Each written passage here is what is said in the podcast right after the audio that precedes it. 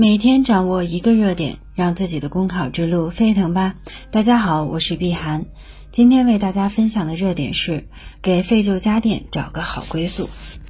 随着经济社会发展和居民生活水平的提高，电视机、冰箱、空调、电脑等家用电器更新换代速度越来越快。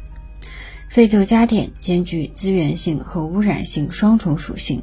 有的包含有色金属、橡胶，有的含有金银等贵金属，有的存在铅、汞等有毒有害物质。如果处理得当，它们就是可利用的资源；处理不当，将会威胁自然生态环境，危害人体健康。当前，我国废旧家电回收处理体系仍不够健全，机制也不够完善。例如，正规回收企业受制于环境成本、运营成本等，难以大规模设立收购网点，导致多数废旧家电被小商贩回收。结果，退休家电中质量稍好的，经过修理后流入二手市场；质量差的、有价值的零部件会被拆下来，剩余的部分才会进入拆解厂。为了给废旧家电找个好归宿，从政策层面看，要进一步完善电子产品生产者资金收缴及废旧电子产品回收处理企业资金补贴政策，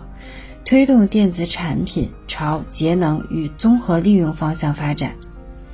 从执行层面看，需加强监管，严厉打击企业违规处理、造假骗补、环保不达标等行为，维护市场秩序。